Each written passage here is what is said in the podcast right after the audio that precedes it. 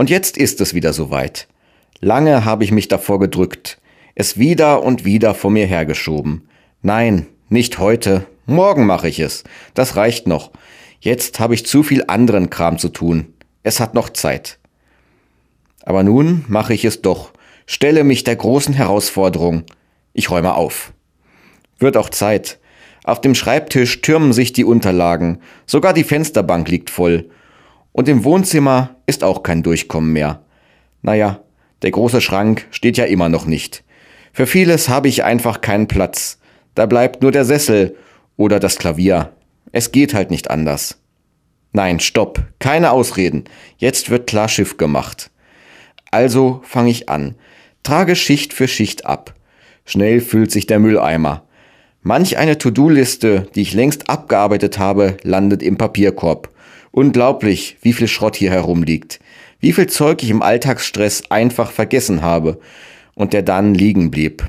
Jetzt kommt er endlich weg. Ich komme richtig in Fahrt, werfe ein Teil nach dem anderen weg.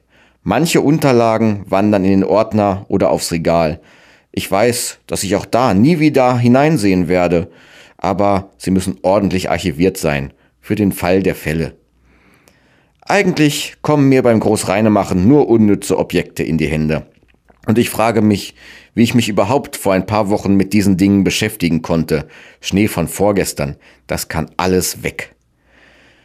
Doch ab und zu stocke ich dann noch in meinem Reinigungswahn, denn zwischen so viel überflüssigem Zeug fördere ich auch ein paar Schätze zutage. Ein schönes Bild, das ich beim Einzug aufhängen wollte, das im Chaos aber untergegangen ist.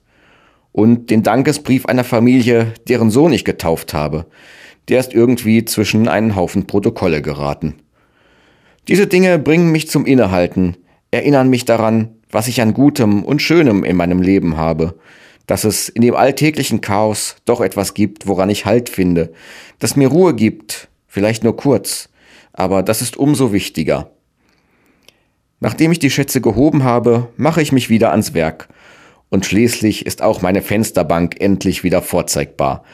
Die Stapel auf dem Schreibtisch sehen nach ehrlicher Arbeit anstatt nach totaler Überforderung aus. Das Aufräumen war anstrengend, aber es hat sich gelohnt. Und an der Wand hängt endlich das Bild mit dem Regenbogen.